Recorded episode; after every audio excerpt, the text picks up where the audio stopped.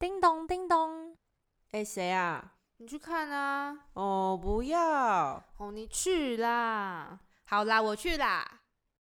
六一七号房，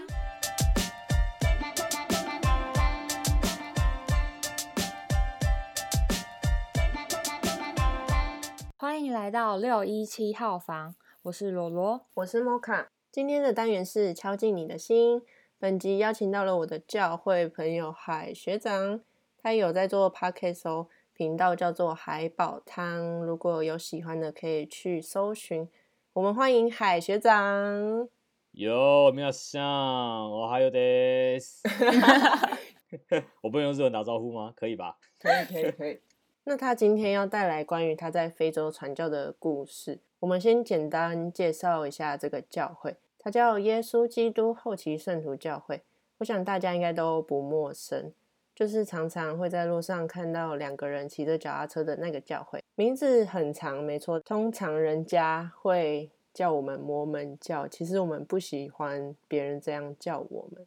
那如果呃，你有对这个教会有更多的认识的话，你应该会知道，我们的教会和其他的教会有一些不同的地方。例如说，我们不喝酒、不喝咖啡、不喝茶、不抽烟等等。我记得还有一个很特别的规定啊，因为我跟摩卡是大学同学，所以我们大一刚入学的时候呢，嗯，六日都是会想要出去玩或者吃饭。然后我就记得我们那时候就约礼拜日要出去玩，然后你就说你们礼拜日不能花钱，然后还有不能做太激烈的运动。然后当他就整个吓到，因为我完全没有听过有这样的教会规定。因为星期天是安息日，安息日就是要休息的日子，所以通常花钱就会让别人工作，我们才会不太花钱。虽然有人可能会觉得说要遵守很多事情很麻烦，但是其实这些事情被制定是为了要保护我们的身体。哦，原来教会的规定都是有一些意义在的。然后我想要问海学长说，为什么你会想要去传教？然后你传教的目的又是为了什么？呃，为什么去传教？那其实说实在的，我的目的蛮白痴的，要这样说吗？就是呃，我相信你们都应该看到路上的传教士，多数应该会是外国人嘛。那这些外国人，他们通常都会是从美国或者从别的国家来到台湾，然后学习中文。那反之，就是从台湾去传教的人，有很大的几率那个时候是去国外传教。那我那个时候的想法就是比较像是，哎，去传教去两年。然后我等于就是要被送去一个惊喜包国家，然后去哪里我也不知道。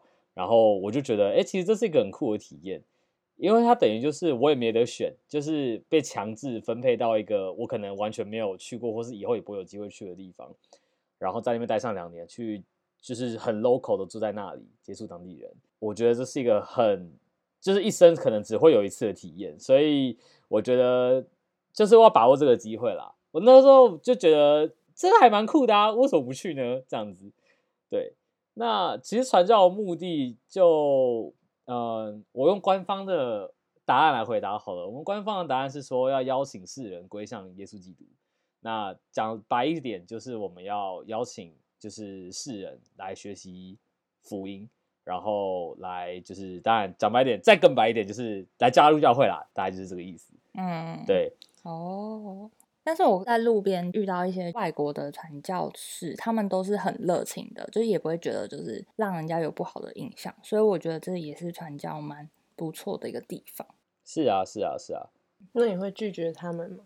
就是会听他们讲，但是不会加入。台湾年轻人就是哎，你很酷哎，外国人会讲中文哎，好，拍个照，拜拜。嗯，就这样，通常是这样子啊。因为我在传教的时候也是遇过很多这种，就是哎，亚洲人哎，哎，China，然后。跟我拍个照，这样就是非洲对于我们来说啊是非常遥远的，可能一般人对于非洲的印象就停留在人种啊，还有生活环境而已。那你印象最深刻的非洲文化特色是什么？印象最深刻的文化，刚下飞机第一个晚上，我印象很深刻，因为其实台湾就是应该说我在台湾的时候接触到传教士，他们都传教士是有个规定，是不太能够跟异性有太多肢体接触，最多就是握手。嗯。然后我在传教的第一个晚上，我去拜访了一个成员，他们家就住在我们家旁边。嗯我们就是跨个围栏就到他们家，然后一走进去，然后就是哎家的主人就是说哎这我两个女儿，然后他们跟一个一个单身的妈妈一起住，单亲妈妈一起住，然后单亲妈妈她喝醉酒，然后看到我们两个是白人就很热情，就走上来说啊 China，然后就直接把我抱住，然后想要亲我，我整个吓死，你知道吗？对。太好笑了吧？他们对于客人的招待的热情程度是远胜过台湾人，就是我们觉得哦，我们台湾有人情味没有，他要比你更有人情味。他的人情是那种可以把你直接融掉的那种人。他们是成员吗？当然不是啊，都喝醉了耶。对，我就想，所以就是住在你们旁边的一个家庭。对，这个家庭的家庭成员都是成员，但是那个单亲妈妈是就房客之一，她不是教会成员。哦，对对对对。那除了很热情的人们以外，还有什么故事吗？文化的方面？你们有去过那种没水没电的区域，然后还有住人的地方吗？我们之前台中有一段时间停水好几个礼拜，但是不是说每天停水，就是有规定礼拜几礼拜几这样子，然后还是连续两天，啊所以那个时候就要出水啊，很麻烦，然后也不太能洗头，不然就是什么前一天要先洗好，哦，不然就是头会很油。我跟你说，这个其实台湾人都还蛮难接受的，对不对？嗯就是对对对光是限水限电这回事。然后我在我在当地生活的时候，是一周只会大概两天，然后这两天内的每一两个小时供水，啊，太太快了吧，两个小时哎，洗一个澡就 对，剩剩下的时间你都没有水可以用，所以你一周就是要靠你那总共就是四个小时的，就是供水时间来储水。如果是你是住在市城市的话，那是住在郊区，他们其实就我们用英文就说他们叫做 rural area，就是乡村地区啦。那在 rural area 这种地方，其实是根本不会去铺水铺电，你等于就是直接在荒郊野外用当地的建材盖房子。那他们当然也就没有水没有电，所以他们说蜡烛这种东西是必备的。印象比较深刻的是，因为我有一次我负责区域就是在那种 rural area，就是在乡村地区，然后我每次都要开车去那里，然后呃，因为那个地方没有厕所，没有马桶这种东西。然后呢，有一次我就我就小就是小急，然后想说好，我去借一下当地人的茅厕，因为他们就用茅厕嘛，他们不能尿在路边哦。谁要尿在路边？可以尿在路边啊。只是我们我们那个时候拜访一个老阿伯，然后那个是当地一个很有名很有声望的一个长者，哦，然后我就想啊，可以借用他的厕所，因为我去过好几次了，然后我就知道啊，我知道厕所在哪里，我就我就该怎样的说，我去上个厕所，我就直接走过去，我就看到这个阿伯，然后就站起来，然后想要指我，然后讲什么，那我没听到，我就想说啊，赶快赶快去去就好，然后我就走进那个茅厕，你要想哦，因为茅厕是也要用那个屋顶盖起来嘛，然后又没有没有电，所以里面是黑的，是全黑，你们是晚上？没有，那是白天。但是你走进去，你知道那是水泥立起来的，上面是搭茅草，所以走进去一定是黑的。然后它又没有窗户，所以是完全是密闭空间，然后就可以闻到很浓厚的那个这个天哪！这个浓很浓厚的这个味道。然后我，但是其实已经习惯了。但是那一天我走进去的味道很不对劲，就是比平常我熟悉的浓度再更浓，大概好几倍，我觉得怪怪的。然后走进去的时候，因为他们其实是他们其实是在那个茅厕是，它会往下面挖大概三到六公尺，半径大概一公尺的圆。那我们它往下挖之后，然后它在上面再搭建那个地板，然后建起来，因为它就会留一个洞。然后我们那个洞，它用这个塑胶水桶盖盖起来。然后我那个水桶盖一看到，因为我拿的那个 Nokia 那种智障型手机，然后开手电筒是对准洞口嘛，不能乱尿。然后拿着，我想说好，我把盖子踢开，哇，吓死一堆那个那个便便小飞蚊直接飞出来。你知道吗？那个小小天鹅嘛，就是它是大便蚊，我就叫它大便天鹅，你知道吗？它就是飞一堆出来，吓死我！那个圆圆的那个洞下去大概十公分而已，然后全部都是在蠕动的白蛆。然后就我就吓死，但是我想说啊，反正我都到这边，我裤子都脱了，还是怎么样？就尿啊，然后就你就想象那个那个尿就洒在那个白蛆上面，它啪，然后也被然后被尿到这样子，好，嗯，这种里面在外面上，哦，超恶心，那个画面是我一辈子无法忘记，这个太恶心了。然后一走出来，他们来跟我讲说啊，那个厕所满了，所以我们有盖了新的一间。然后哈，真假的？然后他说对，所以我们其实太阳都用新的那一间，那间准备要把它弄倒了，然后埋起来，我整个傻眼，就是好哦见识到了，增广见闻啦。他们没有冲水的那种吧？就是很多粪便都堆积在土下。它就是一个洞，同学，它就是一个洞，什么冲水没这回事，好吗？我们花那么长的篇幅在介绍这个 厕所的部没有，我分？觉得蛮好笑。大概是这样子啊，印象蛮深刻的是这个。其实还有很多可以聊啊，但是我觉得这个这个算是比较冲击性的东西，对我来说那你花多久才适应这样的文化？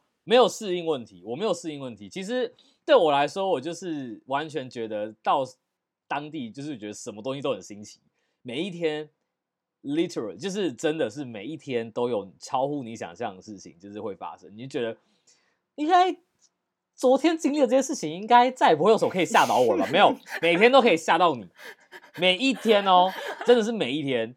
然后还有很多那种什么走在路上，然后突然看到有一个妈妈，然后脱衣服脱光光，然后全裸站在路上，然后开始大吼大叫，然后弹地板上，然后滚好几圈，然后就是被民众就是抓走之类的 神经病有吧！很多这种事情。是很多这种的，还是就是刚好遇到？没有没有，这只是其中一个发生的事情，就哦是每天都有发生超乎你想象的事。天哪！然后什么搭公车回家，然后那时候晚上，然后搭到一半，然后空车突然就停下来，然后怎么回事？哦，没什么事情，马路中间突然有一个全新的马桶，然后然后不知道怎么回事，然后司机就下去把马桶移到旁边，然后再继续开。什么东西呀、很多很奇怪的事情啊，这太多了，谁家的马桶忘在马路上？真的很酷，真的很酷，感觉你那个两年活得很快乐欸很快乐吗？但是每我大概每一个每一两个月都会得一次肠胃炎，就是食物的方面，我觉得我的身体比较没有办法哦。对对，这次就是真的心有余力不足。对，嗯，对哦，还有一个我想到，就是在台湾，我们不是去年才通过同性恋的合法婚姻嘛？那成为亚洲第一国，这这件事情，我是觉得，哎，台湾真的是蛮厉害的，在这件事情上。可是其实，在非洲，就是很多国家是不接受同性恋这个行为的。所谓的不接受，不是说你无法结婚，而是这件事情是违法的。所以，如果你有同性恋行为的话，民众是可以检举你的哦。然后，如果你被检举了，通常警察也不会管你那个证据到底是不是，就是民众到底有没有乱讲，通常就是不就是不管，就是直接三七二十一，直接就是直接把你抓去关。那在乌干达呢，这个情况更严重。如果在乌干达你实施同性恋的行为，就是你在有同性恋行为被抓到，就是很有可能就是直接把你关到死，或是死刑。哈，有这么严重？对，就是就是这么严重。那你刚刚就是有分享一些关于停水啊，不然就是一些生活上的困难。那你还有其他觉得可能比较不是物质上面的困难，可能心灵上的困难吗？嗯，我觉得主要的问题，因为刚刚我们刚刚谈的是适应环境这件事嘛，嗯，但是其实当地的人，嗯，其实多少都会有一些呃文化上面的思维是跟台湾人很不一样的哦。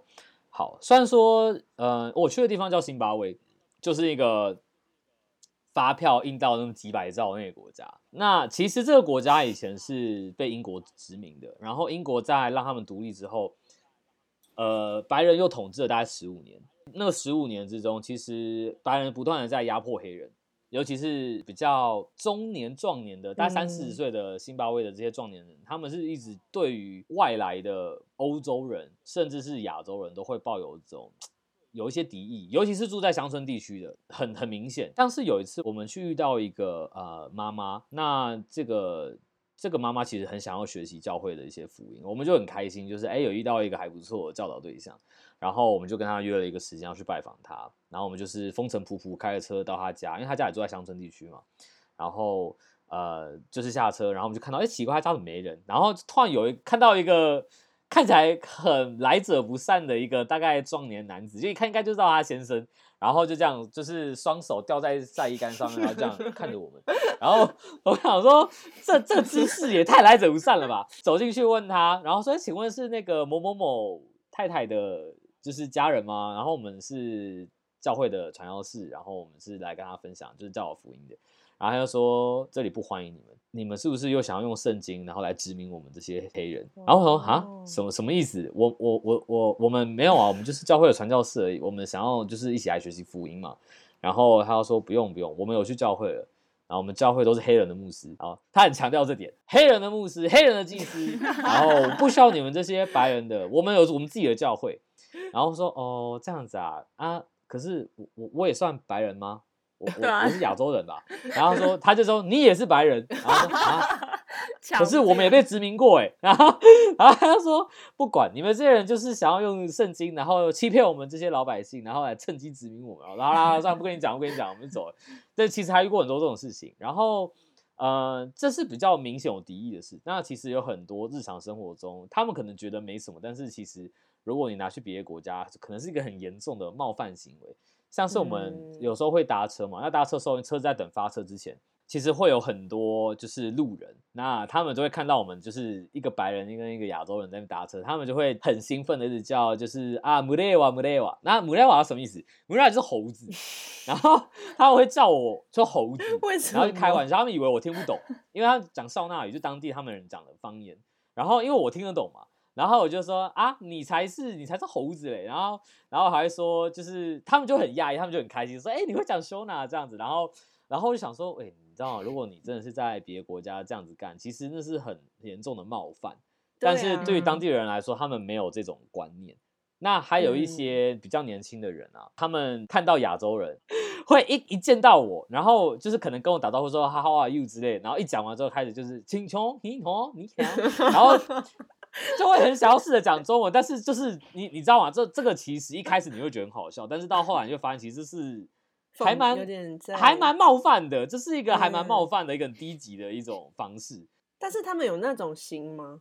还是就是他们他们会觉得新奇啦，就是觉得就是。想要让我就觉得跟他们有一些连接之类的，但是 其实是一个很不 OK 的方式。对对，然后还会在我面前，然后就是就是试着打什么功夫招式，什么你知道功夫吗之类？你知道 Jackie Chan 吗？然后什么废话 对，就是很多这样子蛮，他们觉得是开玩笑，或是用一个好笑的方式在拉近跟我距离。但是对于我来讲，我会觉得说哇，如果今天是别人的话，可能会觉得超级严重的这这种这种。冒犯的程度，所以在非洲也有呃种族歧视，到哪里都有种族歧视。你知道南非是全世界最会种族歧视的国家吗？真的哦，南非是全世界种族歧视最严重，而且他们还引以为豪，你知道吗？我是有听说过，就是好像很黑的黑人，他们会歧视没有那么黑的黑人。嗯，对，你知道他们会比较比较白一点点的、亮色系一点的黑人，他们会说那些。非常黑的黑人，他们会称呼他们 “peach black”。“peach black” 什么意思？就是跟沥青一样黑。然后，其实这种话在你讲出来，其实有可能就像是你在美国讲 “nigger” 的意思。嗯，就是，所以就是你，除非你是，你可能不是黑人。然后你可能就说啊，什么东西是 peach black，不是讲人，那可能会好一点。嗯，因为其实我讲过这种话好有有几次，然后他们其实都很讶异，就总会讲这种东西。但是我后来才理解到，其实这个不能乱说的。嗯，对，因为他们其实为什么会这样说，是因为通常这种很黑的黑人，他们多数来的地方都是南苏丹、刚果那一带。那你也知道，那个地方就是一长年以来都有政治上面的纷乱，或者是说有不断的有一些军事上面的。呃，冲突，所以有很多的难民，然后会逃到乌干达，或者说逃到伊索比亚，或者说向下逃到津巴威或是南非。那这些人通常在当地就是比较更弱势，就是非洲人已经很弱势，但是他们在当地是更弱势的人，所以很容易就是遇到一些歧视这样子。对，你也在非洲传教了两年。然后体验了很多当地的生活，就你刚刚分享了很多，就是当地好笑跟有趣的生活。然后跟呃，你还没去非洲的时候，对非洲的想象，跟你真的去了之后，你觉得最大的不同是什么？最大的不同就是，其实非洲人没有你想象的这么惨。哦，因为我们那我们的想象都会觉得很多难民，然后都很饿，就是都很瘦，然后瘦像皮包骨这样。其实没有，是吗？嗯。其实其实没有，其实其实多数的可能是我我我只敢保证在辛巴威，其他的国家我不敢确定。但是在辛巴威，其实嗯，多数的民众其实他们都是有食物可以吃的。虽然说，呃，他们每天的生活的呃能够赚到的钱来生活的费用其实是很少的，但是基本上都还是有一些食物可以吃。那呃，很多人都会讲说，哦，想要把玩具捐到非洲给当地的孩子，或者说想把旧衣服或者旧鞋子捐到非洲，然后就觉得好像当地人都没有衣服穿，好像当地人都没有 鞋子穿之类的，然后当地人没有什么都没有，什么生活都没有。其实不是这样子，嗯，其中一个最大的差异，我在我去之前是。呃，我没有料想到很多台湾人捐的这什么旧衣旧鞋子，你知道到了当地之后变成什么样子吗？呃，其实非洲有很多这种，就是这种商商人，他们会去港口，他们会去莫桑比克、辛巴威是会去莫桑比克的港口，然后买入这些 NGO 捐来的这些衣服，用一个很便宜的价格批发价把这所有大量的衣服跟鞋子买下来之后，然后带到国内用很便宜的价格去卖，多便宜呢？有一双 Doctor Martin 的鞋。在台湾原价大概是要卖呃五六千以上，对不对？我在当地买到九成新的鞋子，然后我只花了六百块台币，哈，太扯，打一折，你买了？对，我买了，我很常穿。其实我觉得这是一件好事情，帮助这些非洲人他们能够有自己的经济的自主能力。那但是只是说很多台湾人可能会觉得，就是说啊，奇怪，我们的爱心怎么变成你赚钱的工具？其实这也是一种爱心的展现，你帮助他去自立。那。为什么就是这些人还要特地花钱把这衣服买下来？这个就是有点呃官商勾结的部分啊，那种不我们就不多谈。对，好，很多时候是海关会把这些东西扣住，你要给钱，然后他们最后才会把东西放出去之类的。对，嗯，所以其实非洲没有你们想象的，是不是这么的悲惨？其实非洲人很多都很快乐，他们真的很快乐。他们每天都过，就是就是啊，有食物吃，好开心哦！哇，今天有工作做，好棒哦，很知足。因为所拥有的很少，所以他们在有的时候就会很知足，所以他们的幸福感其实是远高于亚洲人的。没有人在自杀的啦，谁要自杀啊？对啊，他们现在的生活就有点像是我们十几年、二十几年那种。阿公阿妈的年代，就是那应该是五十年前哦，真的假的？五十年，阿公阿妈应该是五十年前吧？就是那时候可能就是玩的东西很少，但是就是会比较快乐。对对对对对对，确实是这样，是很纯粹的一个生活的一个时光，没有太多就是社群上的压力啊，因为你根本哪来时间用社群？你也没有网络。那他们的休闲娱乐都是什么？休闲娱乐嘛？踢足球。然后可能就是去市区，然后买那种盗版的那种，就是电影 DVD，然后回家看这样。哦，那感觉对他们来说是很奢华的一件事情。呃，你说买盗版 DVD 吗？哎，那还好，那便宜啦。那个 它一片光碟里面有五部电影，然后才一块钱而已，美金而已，三十块台币，好便宜哦。对啊，然后很多人都会去那边买啊。对，所以是科技使我们越来越不知足。我跟你讲，是科技使人。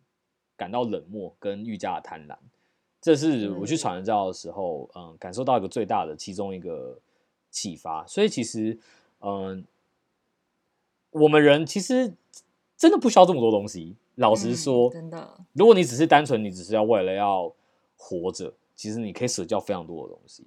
对，那嗯，手机上面，我们尤其是年轻人，我们都花了很多时间在经营我们的社群媒体。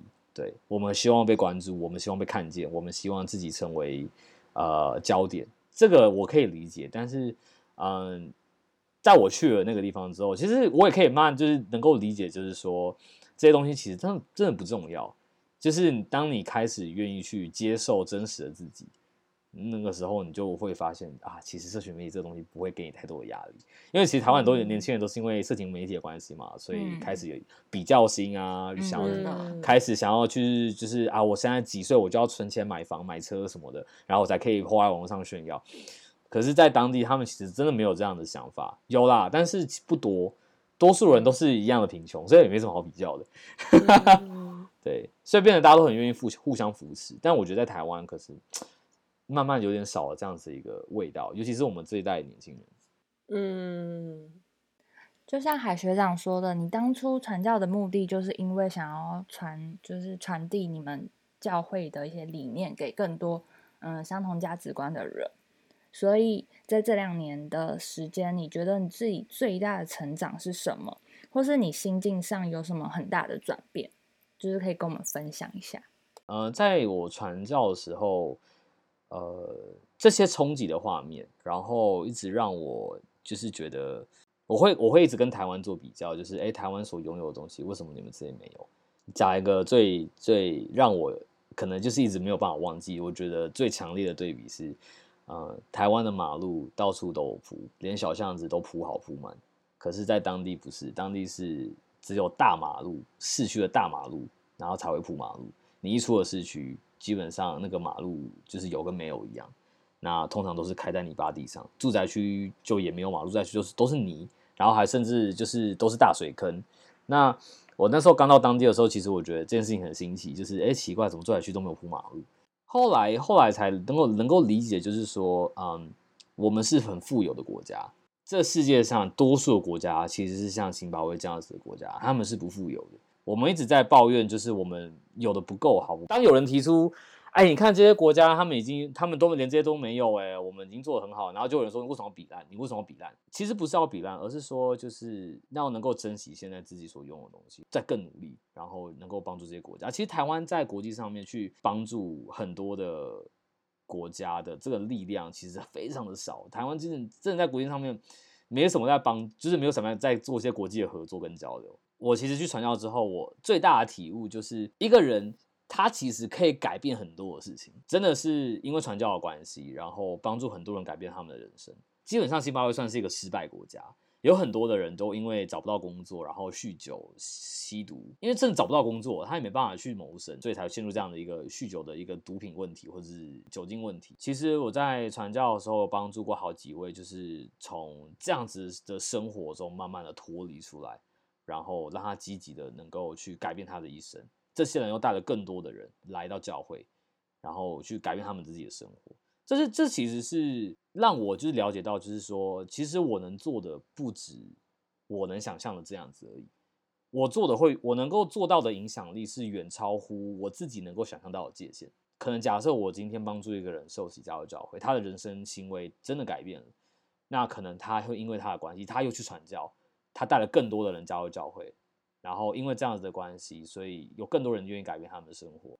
我我觉得其实也因为这个关系，其实我在传完教回来之后，我觉得我对于很多事情的看法变得很很要说用台湾人的方式说很佛啦，就是 很多事情我都觉得很能放得下，就是没有了就没有了，失去了就失去了，没有关系，再也没有害怕失去的感觉。如果真的失去了，那就从零开始。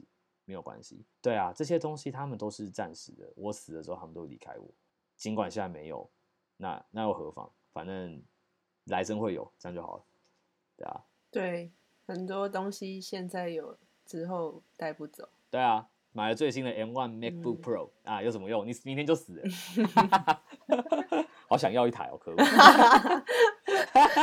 虽然我还没有去传教，但传教对我来说是可以有很多成长的时期。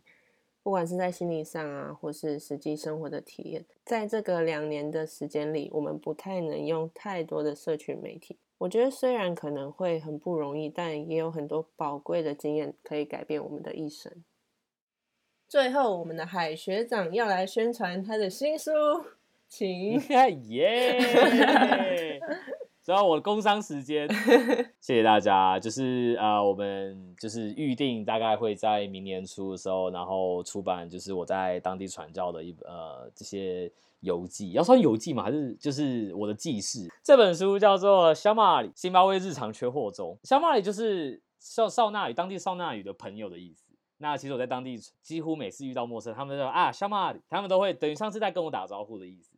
那你也可以从这件事情看出辛巴威人是多么的热情。为什么澳洲叫辛巴威的日常缺货中？因为真的在在辛巴威没有我认知的日常啊，没有我认知的日常，这个东西是每天都都会觉得哇，我好想有一个平凡的一天哦。但是没有没有这回事，每一天都很不平凡。对，那因此书名叫做《新巴威日常缺货中》，那里面其实记录了很多我在传教时候遇到的人他们的故事，其实不是我的故事，是他们的故事。然后我在当地生活的时候遇到一些很神奇的一些小意识，然后再加上我也一些些我对当地的一些社会上的观察，那这本书就预计年初出版，然后。呃，希望大家到时候来支持。再来就是宣传一下我们海宝汤频道，那就是我跟我的伙伴汤学妹，然后我们有主持一个 podcast 频道。其实我们算是跟六一七算是小友台啦。呃，海宝汤就是平常都会聊一些就是生活中的一些小干话，然后聊聊我们就是一些干股一些事情，希望大家来听。然后不收费啦，就听来来听一下啦。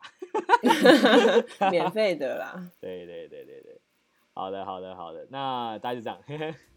OK，那我们这一集就差不多到这边。欢迎脸书、IG 追踪分享六一七号房，我们在各大平台都有上架，只要搜寻六一七号房就能找到我们哦。拜拜。哎、还有海宝汤也是，可恶，拜拜。